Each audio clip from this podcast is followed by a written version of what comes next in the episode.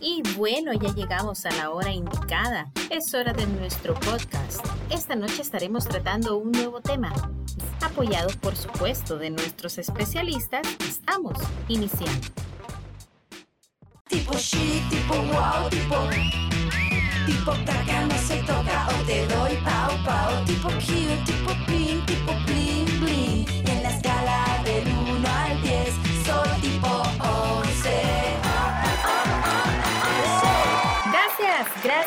gracias, de nuevo por estar aquí en el podcast. Bueno, iniciamos nuestro podcast. Esta vez vamos a hablar acerca de las cosas locas que hacemos por amor.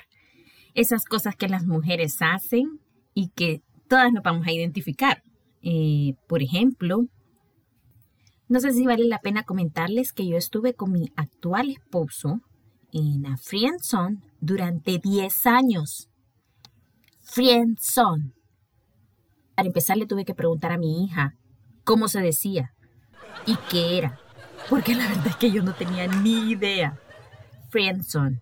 Por 10 años lo mantuve en la Friendzone, yo no sabía ni qué era eso. Simple y sencillamente, éramos amigos, los mejores amigos. Yo le conocí novias, él me conoció novios a mí. Y en ese vaivén de novios y novias nos enamoramos y caímos.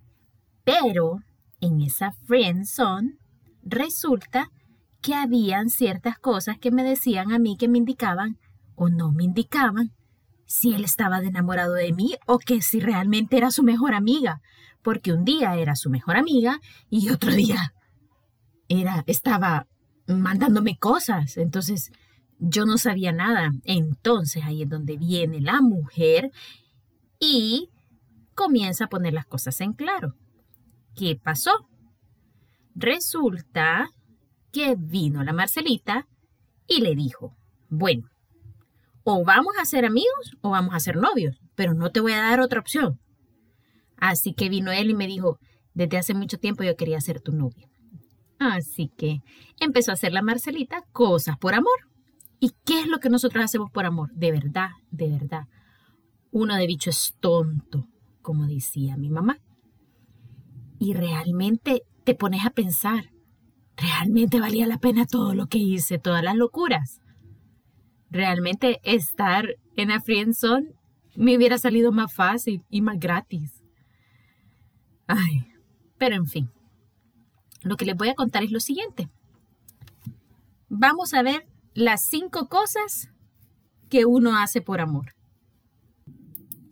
Primera cosa, ir a un concierto sin tu pareja. ¿Qué es lo que haces? Agarras el teléfono y comenzás así.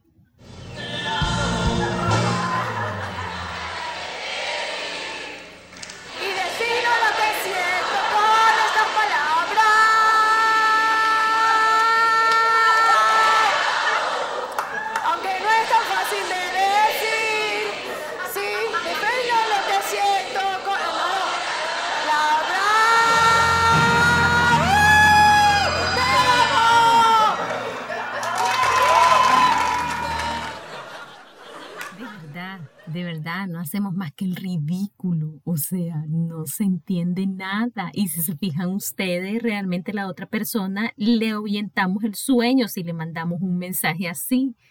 Entonces, aquí está la táctica número dos. Pues resulta que ya te invita a salir. Y en la primera cita te dice, mira, yo soy aliancista. ¿Y qué hace aquí?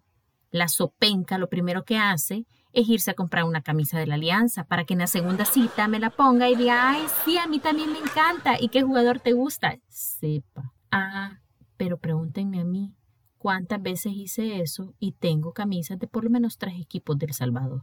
Así que no funciona, no funciona. O al tipo le gusta trotar. Ahí está la sopenca que se inscribe en todas las carreras, nana.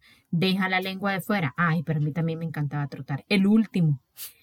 Fíjate que soy vegano. Ahí está la sopenca solo comiendo verduras.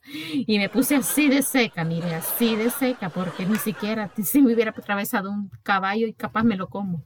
Bueno, comadritas, y hasta aquí llegamos el día de hoy con nuestro podcast. Recuerden, lo que hicimos por amor O sea, aquellas locuras. Esto ha sido todo. Nos vemos en otro podcast.